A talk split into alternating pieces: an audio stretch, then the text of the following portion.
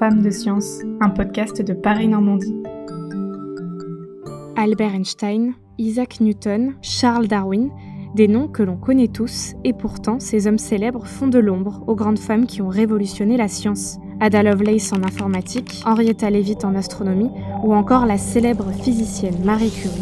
Et aujourd'hui, où sont-elles, ces femmes qui révolutionnent notre monde dans leurs laboratoires, leurs bureaux blancs et leurs expéditions dans les étoiles? D'après le rapport de l'UNESCO sur la science en 2015, elles représentent 50% des diplômés dans les matières scientifiques, mais ne constituent que 30% des chercheurs à travers le monde. En Normandie, elles sont plusieurs à s'être lancées dans l'aventure, chimistes, biologistes, astrophysiciennes, ingénieurs, ces Normandes tentent de concilier leur vie de femme et leur carrière scientifique dans un univers encore très masculin. Paris-Normandie les a rencontrées. Ce premier épisode, La jeunesse qui ose, c'est Caroline Lantier qui ouvre le bal. Pharmacienne de base, elle est doctorante en chimie thérapeutique au Centre d'études et de recherche sur le médicament en Normandie. Elle conçoit des médicaments dans son laboratoire depuis trois ans à Caen. Elle finit sa thèse cette année sur la maladie d'Alzheimer. J'ai toujours voulu faire ça. En fait, je savais que je voulais faire pharmacie pour, euh, faire des futurs médicaments, en fait. Je me suis toujours dit... Euh... En fait, j'ai toujours aimé un peu euh, la biologie et la chimie, rassemble un peu ces deux domaines Et c'est vraiment, en fait, la conception de médicaments. Et euh, c'est comme ça que je me suis retrouvée euh, en pharmacie. Je voulais pas forcément faire pharmacie donc comme les pharmacies qu'on trouve en ville. Et euh, je m'étais renseignée et euh, j'avais vu que en pharmacie on pouvait aussi faire de la recherche. Et du coup c'est pour ça que je me suis euh, je me suis lancée là-dedans en fait. J'avais pas des notes, j'avais des notes correctes au, lycée, mais j'étais pas la première de classe. Mais en fait je me suis juste laissée porter par mes études et par ce qui m'intéressait et je me suis retrouvée au final dans un domaine qui maintenant me passionne. En pharmacie, un milieu plutôt féminin, Caroline a rencontré moins d'obstacles. À l'inverse, la chimie, c'est un milieu qui est très masculin en fait. Il y a des, grands noms de la chimie, euh, c'est beaucoup de professeurs masculins. Euh, euh, moi, tous les stages que j'ai faits, j'ai jamais vu beaucoup de femmes dans les laboratoires. Il y en avait toujours, une ou deux, mais on était plutôt à 10%, 20% euh, des effectifs maximum. Quand c'est un milieu très masculin, des fois, il faut s'adapter aussi parce que on réagit pas forcément pareil que nos homologues masculins. On a différentes sensibilités et c'est vrai que des fois, il faut, apprendre à, travailler avec tout le monde, mais, euh, mais on s'en sort en vrai. Euh. D'ailleurs, je, fais partie de l'association européenne euh, de, de la chimie médicinale et on cherche justement à promouvoir un peu plus la femme dans la chimie médicinale parce qu'on n'en a pas tant que ça. Et en fait, on a beaucoup de, de personnes qui font des doctorats, et, mais malheureusement, en fait, quand on remarque que dans les statistiques, on n'est plus tant que ça euh, sur des postes de professeurs, sur des postes euh, de leadership, etc. Et euh, ça pose un vrai problème, même si depuis quelques années ça s'améliore, c'est toujours pas ça. Quoi. On est, euh, je pense qu'aujourd'hui on a à peu près 20% d'effectifs sur ce qu'on a en tout cas en inscription aux associations diverses. On est plutôt autour de 20% que de 40%. Alors que euh, quand on regarde les chiffres des doctorats, on est plutôt sur 50-50% euh, euh, entre hommes et femmes qui passent leur doctorat dans ce domaine en fait. En se lançant dans ses études scientifiques, Caroline n'a pas de modèle particulier. C'est surtout une de ses professeurs qui l'a convaincue de se lancer dans la recherche.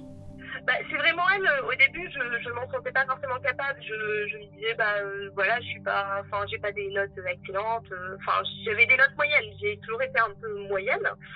Mais euh, c'est elle qui m'a dit, euh, mais si, euh, tu as le niveau, euh, tu peux. Enfin, elle m'a un peu poussée dans cette voie. Et c'est vrai que en fait, c'est ce petit, ce petit coup de main m'a permis de me dire mais oui en fait et euh, c'est vrai qu'elle m'a dit bah c'est bête d'arrêter euh, c'est bête d'avoir un doctorat de, pharmacie et euh, de s'arrêter à un grade de master en recherche parce que tu peux avoir que des, des jobs de technicienne. Alors que si tu continues avec une thèse de recherche après tu pourras vraiment faire ta recherche à toi dans ton laboratoire ou dans le laboratoire de quelqu'un d'autre et c'est vrai que c'est, elle m'a un peu poussée en, en me, me, disant que j'avais les capacités pour le faire en fait. Alors que moi, à la base, je m'en sentais pas forcément capable.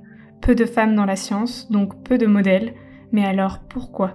Quand on regarde les prix Nobel de chimie, il y en a pas tant que ça qui ont, qui ont été féminins. Euh, je crois qu'il y en a moins de 10. Bon, après, il y a Marie Curie. Marie Curie qui a tout détrôné, mais ça, euh, voilà. c'était l'exception qui confirme la règle. Mais c'est vrai que c'est un monde, je ne saurais pas expliquer pourquoi c'est un monde typiquement masculin. Peut-être qu'à la base aussi, le métier de pharmacien était réservé aux hommes. Il s'est féminisé que plus tard. Il a été ouvert aux femmes que plus tard, forcément. parce qu'à la base, il y avait cette tradition qui disait que la pharmacienne, c'était pas la pharmacienne, c'était la femme du pharmacien. Sauf que maintenant, bah, non, la pharmacienne, c'est la pharmacienne. C'est une personne qui a fait 10 ans d'études. Euh, que ça, je pense, c'est aussi parce que ça demande beaucoup, beaucoup de rigueur. C'est pas forcément euh, toujours compatible avec la vie de famille. La chimie, c'est pareil, ça a toujours été un. Il y a des risques quand on fait la chimie, et c'est vrai que si on veut une vie de famille à côté, euh, euh, on sait qu'il y a certains produits euh, qui sont très mauvais pour la, reproduction. Donc, nous, on est facilement plus sujette justement à la toxicité de ces produits. Donc, euh, je, pense que ça a pu limiter pas mal de, de, femmes dans le passé qui, qui avaient un peu peur. parce qu'on ne sait pas, malheureusement, on manipule des choses, on crée des nouvelles molécules, mais on, s'est déjà aperçu avec des histoires comme celle du thalidomide où en fait ça passait euh, une génération pour voir les effets, qu'il y avait un effet sur les, les enfants des enfants. Donc euh, comme on ne sait pas, on est des scientifiques, c'est le principe de précaution qui, qui prime. Et euh, je, je, pense que ça a pu entraîner certaines, en tout cas euh, les imposer à faire des plus longues pauses parce qu'il faut s'occuper aussi des enfants après, euh, après la naissance. Donc, et après, je pense que c'est compliqué quand on fait une pause de quelques années de revenir dans ce milieu-là. Dans l'univers de la science, les remarques sexistes existent aussi. C'est vrai que j'ai eu une petite expérience qui malheureusement Bon, je, pense que c'était juste la personne qui était très euh, très dans son monde, on va dire.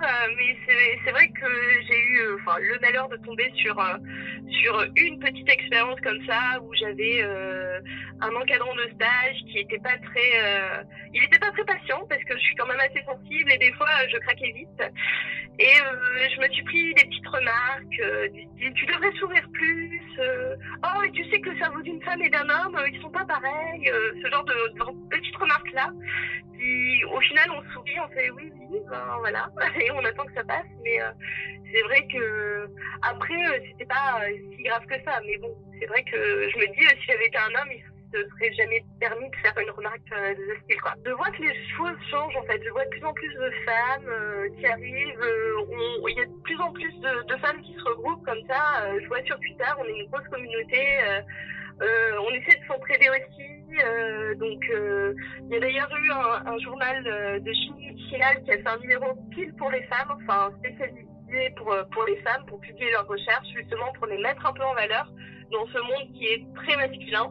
Euh, je, pense que les choses évoluent. Elles évoluent doucement, mais elles évoluent. Puis je me dis, euh, plus tard, euh, peut-être que moi-même, je pourrais aider des, jeunes étudiantes qui, comme moi, elles ne savaient pas trop quoi faire.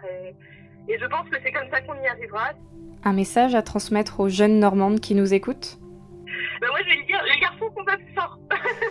on a l'impression qu'ils sont plus forts, mais faut avoir, je pense qu'en tant que femme, on a plus, euh, on, a plus ce petit syndrome de l'imposteur qui nous dit euh, ah mais je suis pas capable de faire ça. On réfléchit peut-être un, peu plus, on, est, on a une sensibilité un peu différente euh, par rapport à d'autres personnes, mais c'est ce qui fait aussi notre force en fait. Et on le remarque quand on a des équipes qui sont plus mixées entre hommes et femmes, on a des, meilleurs résultats. Il faut pas hésiter. Euh, euh, franchement, moi aussi j'avais peur, moi aussi je me sentais pas assez bonne pour le faire et au final euh, je suis là, euh, je, je, fais du travail euh, qui est plutôt bon, je dirais, sans vouloir me jeter des fleurs et je pense qu'il faut qu'on apprenne aussi à savoir euh, aussi se vendre et dire que bah, on n'est pas plus bête qu'une autre parce qu'on qu'un autre parce qu'on est une femme. Euh, on peut totalement y arriver et, et il faut pas hésiter à se lancer. Merci d'avoir écouté ce premier épisode du podcast Femmes de science de Paris Normandie. Restez connectés sur le site parisnormandie.fr pour écouter le prochain épisode.